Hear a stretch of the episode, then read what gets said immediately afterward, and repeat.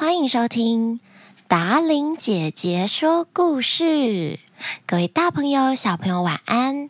我是最喜欢说故事、陪大家一起入睡的达玲姐姐。最近秋天来了，达伶姐姐要提醒所有的大朋友还有小朋友，一定要多加件衣服出门，洋葱式的穿搭，这样才不会感冒哦。还有上个礼拜六的活动，真的有好多小朋友从各地来到三重，跟达伶姐姐说生日快乐，拍照留念，谢谢你们！各种生日祝福，还有生日蛋糕礼物，我都收到喽。接下来要念的是抖内留言，首先是来自街口的达伶姐姐，我是巧勋，今年二年级，最喜欢的故事是小黑皮玩台湾。还有第一次上街买东西，还有巨大南瓜怪现身，尤其是第一次上街买东西，我们家有这一本绘本哦。我的弟弟品哲今年中班，也很喜欢你，你好漂亮，每天都跟我一起听你说故事，希望可以在 Podcast 念到我们的留言。达伶姐姐祝你生日快乐，抖内两百元，布灵布灵。如果达伶姐姐说的故事，有绘本的小朋友也可以自己翻阅看看，自己读，还有达令姐姐说有什么不一样的地方。你也可以变成小小说故事的主持人，说故事给你的同学或是爸爸妈妈听哦。圆圆，我很喜欢听达伶姐姐说故事。我今天十一月二号六岁生日，可以跟我说生日快乐吗？谢谢你，抖内一百九十九元，布灵布灵，祝圆圆六岁生日快乐。Sandy 林月秀，我是十一月十四日生日。请达玲姐姐祝我生日快乐！达玲姐姐也是十一月生日，也祝您生日快乐，祝您顺利当选过田里里长。动算动算，斗内八十八元。布灵布灵，看到月秀写动算动算，我就想到里内有好多的小朋友，每天听爸爸妈妈说都会走一走，突然说三号动算，然后如果遇到我，爸爸妈妈就会说，你看你最喜欢的三号。我现在除了达令姐姐这个名字，然后选举一定要用本名施黛林，然后我的号码是三号，所以现在达玲姐姐有好多好多的绰号，记得一定要提醒大家，过田里的里长要选三号。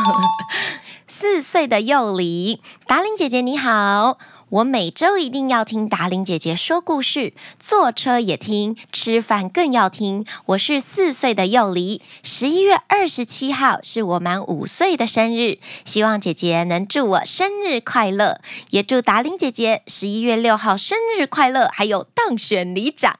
抖内九十八元，布灵布灵，祝幼里生日快乐，谢谢你们的祝福。很期待达玲姐姐当选里长之后，会在我们里内打造绘本故事屋。到时候欢迎所有的孩子都可以来我们里内玩耍哟。不过前提是三号一定要当选。林夕妍，十一月四号是夕妍的生日，希望达玲姐姐祝我生日快乐。虽然最近才开始听达玲姐姐说故事，没想到一听就上瘾了。吃饭时间边听边享受晚餐，斗内一百九十九元，布灵布灵，太棒了！我们又有新朋友加入哦，也欢迎大家可以分享我们 Podcast 给你的好朋友。小一的幼辰，中班的幼任。我们搭车的时候都会听达伶姐姐说故事，达伶姐姐的故事陪我们去好多地方。谢谢达伶姐姐，祝达伶姐姐高票当选里长，一定是最漂亮的里长姐姐，要继续讲好听的故事给我们听哦。抖内一百六十八元，布灵布灵，谢谢佑辰还有佑任，谢谢大家让达伶姐姐陪伴你们去好多好多的地方。达玲姐姐你好，我是就读八里区大坎国小一年四班的洪世新，我弟弟是阳光幼儿园幼幼班的洪世瑞。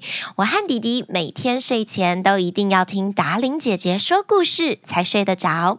上礼拜天，我们有去三重的玫瑰公园参加达玲姐姐的活动，看到达玲姐姐本人好漂亮，希望达玲姐姐也可以来八里办活动，祝达玲姐姐大当选里长姐姐哟！斗内两百元，布灵布灵，谢谢洪家两兄弟，达玲姐姐看了很开心哦。当选里长之后，我们也会跟其他的里一起合办活动，有机会一定会到八里去跟小朋友唱唱跳跳，送小朋友礼物的。感谢本周斗内的大朋友还有小朋友。达玲姐姐很想分享一个心情，就是生日那天。刚好有机会在我自己长大的三重，也是过田里的附近，举办达令姐姐唱跳活动。当姐姐的日子跑遍了全台湾的所有地方，陪伴着孩子们成长。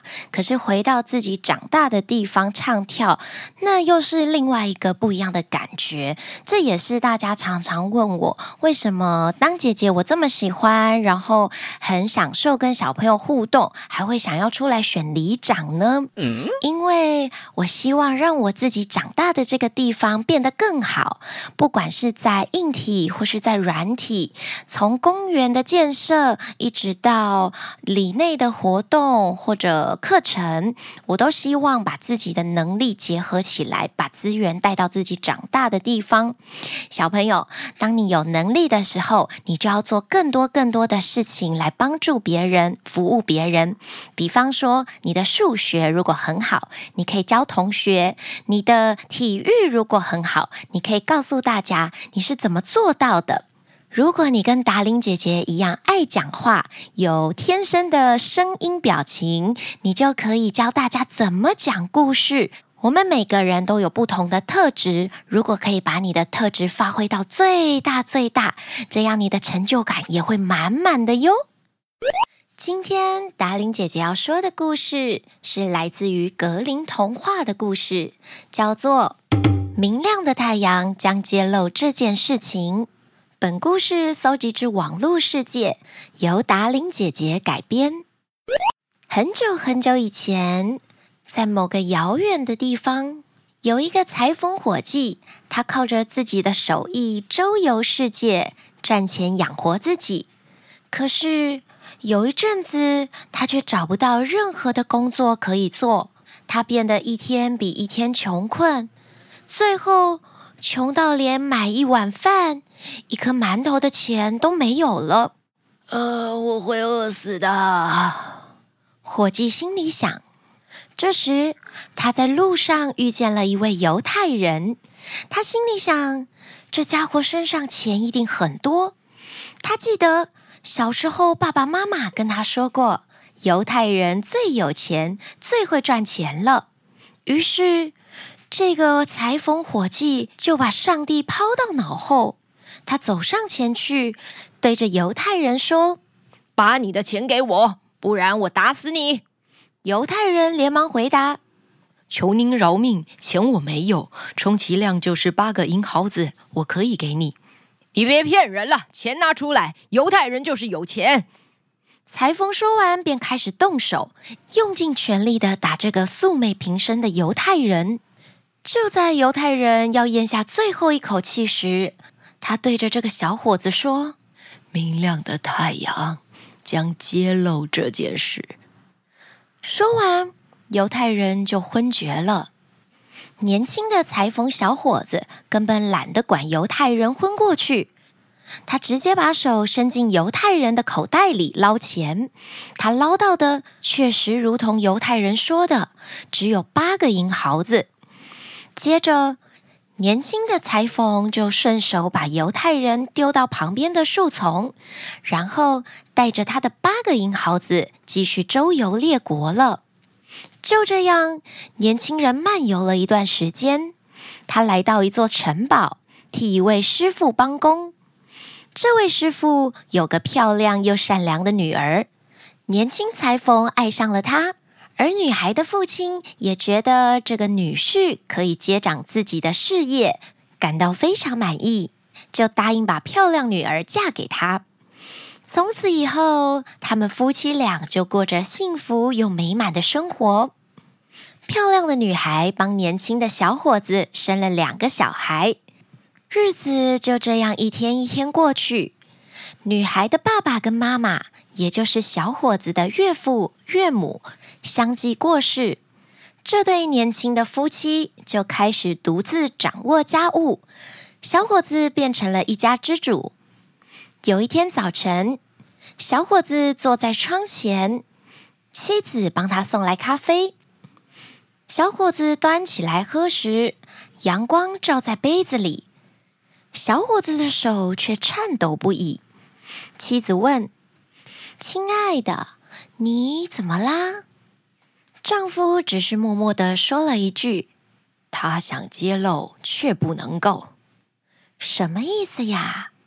妻子又问，丈夫回答：“这我不能告诉你。”妻子却说：“你必须告诉我，如果你够爱我的话，我们是一家人，彼此是不能有秘密的。”丈夫拗不过妻子，只好对她说：“好吧，我告诉你，但你必须向我保证，不能再让任何人知道这件事。”于是。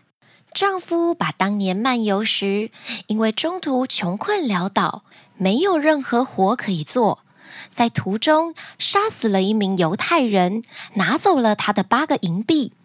犹太人快死之前，最后说的话：“明亮的太阳将揭露这件事。”丈夫说：“明亮的太阳将揭露这件事，但是他没能揭露。”说完。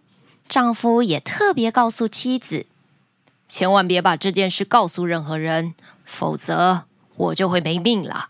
太阳再明亮也不会揭露这件事的。”那哈哈哈哈！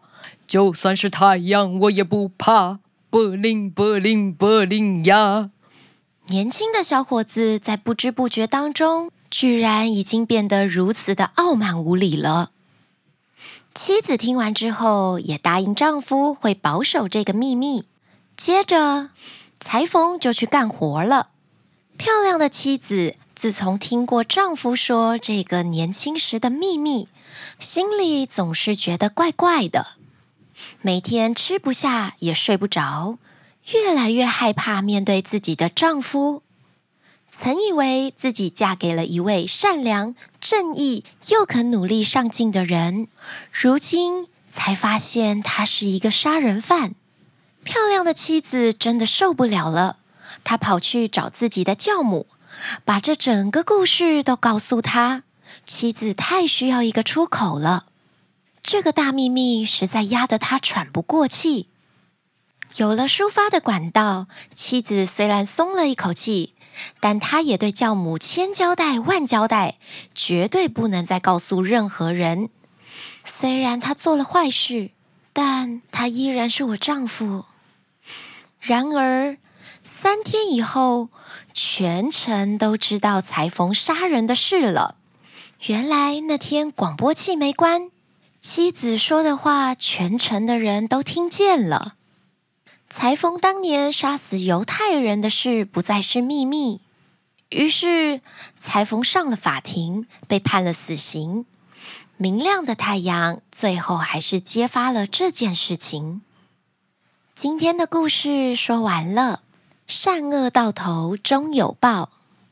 裁缝终究没有过上幸福美满的生活，因为你做过的每件事情。都会在你的人生当中留下一笔，所以不管遇到什么样的困难，绝对要继续保持善念。追求目标固然重要，但是为了达成目标不择手段，这样是不对的哦。当然，人的一生当中一定会有犯错的时候，做错事情懂得悔改，然后补偿，明亮的太阳也会原谅你的哦。如果这个故事里的裁缝后面知道自己做错了事，没有变得傲慢自大，会不会这个故事结局就不一样了呢。今天的故事在这里要告一段落了。所有你需要的资讯都在下方说明栏。亲爱的孩子们、朋友们，晚安喽！我们下个礼拜空中再见。欢迎大家留言给达伶姐姐，也欢迎各大厂商邀约合作。Good night。